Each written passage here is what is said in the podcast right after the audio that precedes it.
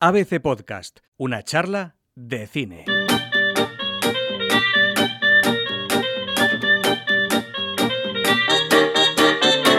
Estamos en Navidad y Fernando Muñoz, ¿qué tal? Bienvenido. ¿Qué tal, Diego? Es el tiempo más adecuado para ir al cine porque, por una parte, valga la redundancia, hay tiempo libre. Por otra, los niños están de vacaciones, los padres están más relajados. Así o que hay sea que, pensar planes no para matar el tiempo, sino para invertirlo. hay que ver qué películas tenemos que disfrutar en las salas, Y en pero casa. también cuáles vamos a disfrutar en casa. Así que, si me permites, vamos a hablar de cine.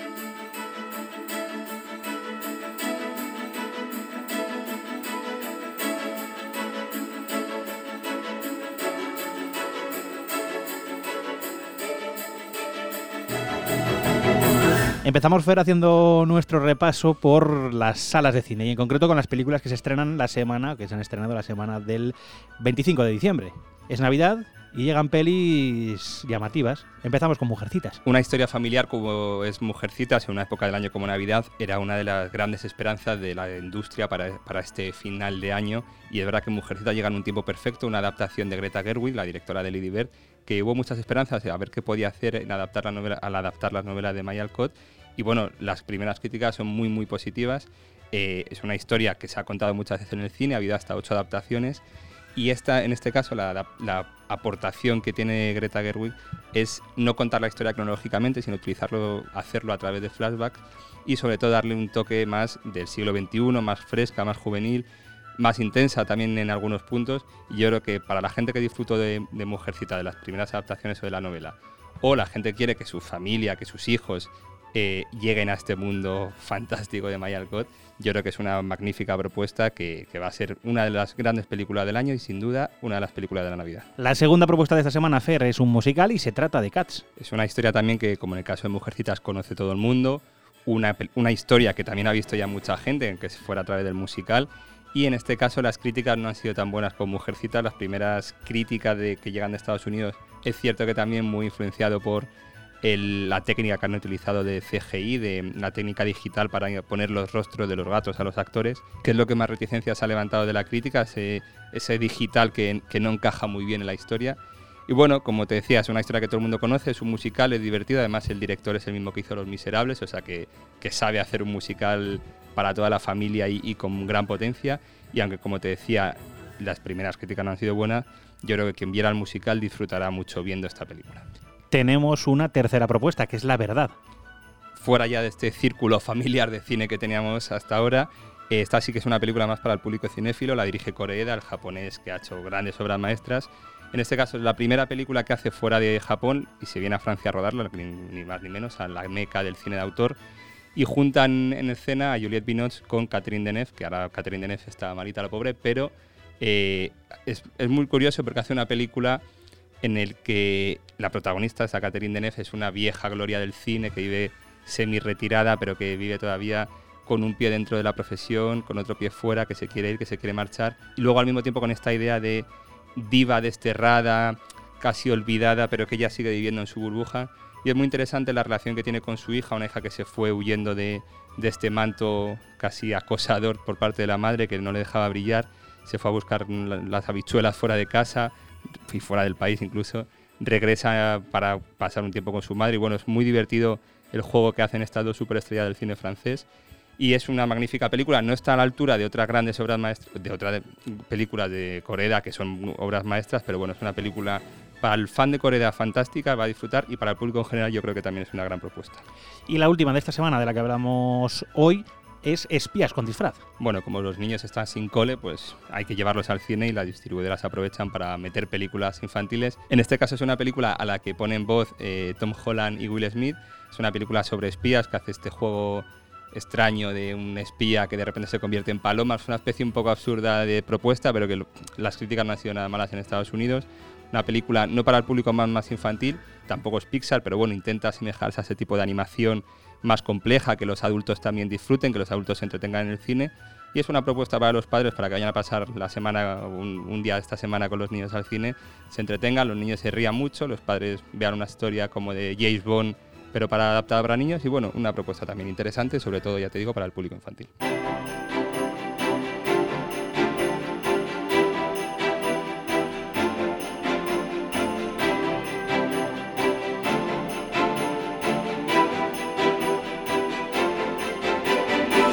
Pasamos a la segunda semana de este especial con las películas que se estrenan el 1 de enero. Richard Jewell.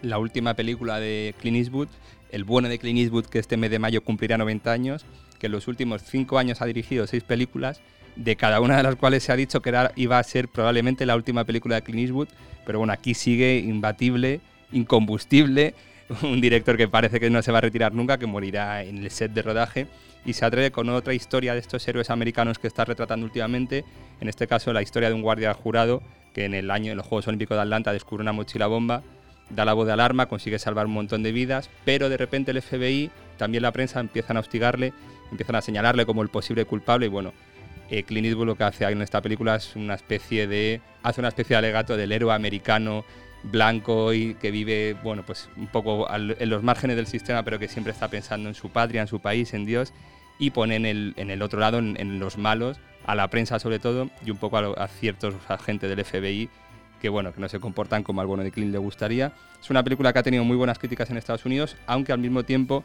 ha generado debate y muchos reproches por parte de algún sector de la prensa, porque eh, es verdad que uno de los personajes de, periodista de la, de la historia de la película eh, que está basado en hechos reales, que no, sé si lo habíamos dicho antes. Es una historia que está basada en hechos reales y uno de los periodistas, una mujer, según Clint Eastwood de la historia, se acuesta con un agente del FBI para conseguir historias. La, periodista y el medio para el que trabajaba han desmentido eso y bueno, en Estados Unidos, que encima están muy sensibles con el tema de Trump y con el tema del Me Too, pues no ha gustado mucho. Y la taquilla ha sido regulera, pero bueno, el bueno de Clint siempre tendrá su sitio, tanto para cierta parte de la crítica como para una gran parte del público. Vamos con el segundo estreno de esta semana del 1 de enero, El oficial y el espía. Otro veterano que vuelve a, dirigir, que vuelve a presentar una película, a estrenarla en España, en este caso Roman Polanski, que vuelve con este oficial el espía, una historia sobre el caso de Dreyfus, el famoso Yo acuso de Zola, una historia de finales del siglo XIX que presentó en el Festival de Venecia y que gustó mucho, que vuelve a tomar, eh, a coger el pulso mítico de, Polanski, una de sus mejores películas de los últimos años, que había tenido un bajón bastante considerable. Y bueno, como te decía, una película que, bueno, una historia conocida por todos, traiciones, falsas acusaciones de espionaje y una historia que eh, solo por ver cómo, cómo retrata Polanski esa historia y sobre todo la parte autobiográfica que tiene de las acusaciones, de lo que él dice que son falsas acusaciones, del papel de la opinión pública, del linchamiento mediático, bueno, pues yo creo que es lo que más ha gustado también ver en el, en el propio protagonista de la película reflejado a Polanski y yo creo que también por eso ha, ha, cogido el pulso que lleva mucho tiempo sin coger detrás de la cámara. Y la tercera de esta semana es La Maldición menos que decir de esta película. Es una película de terror al uso, eh, muchos sustos y mucha inteligencia, pero bueno, para los amantes del género la disfrutarán como siempre. Y no es mala propuesta para ir al cine el 1 de enero o el 2 de enero y curarse la resaca con una película de terror de mucho susto.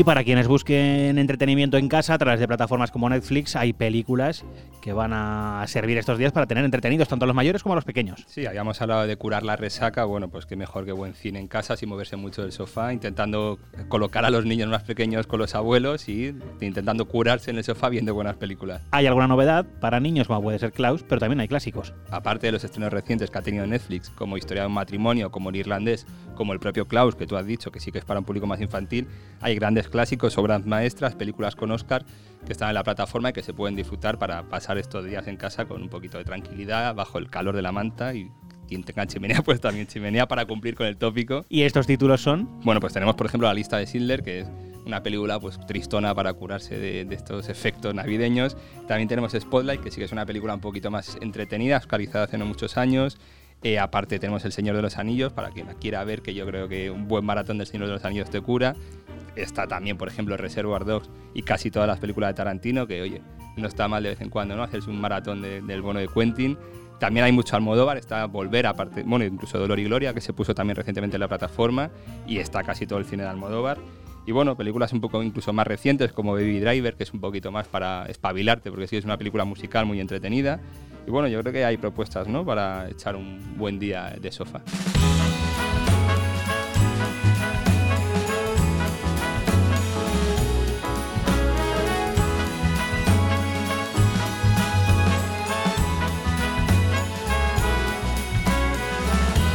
Así que no hay excusa, Fer, o se va a las salas o se queda uno en casa, pero siempre disfrutando de buen cine.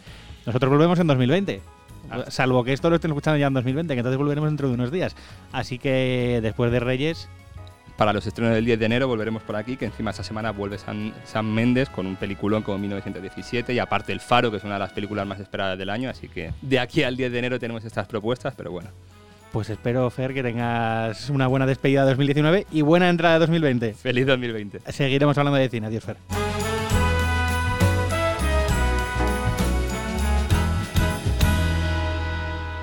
Una charla de cine. Un podcast de ABC con Fernando Muñoz y Diego Moreno.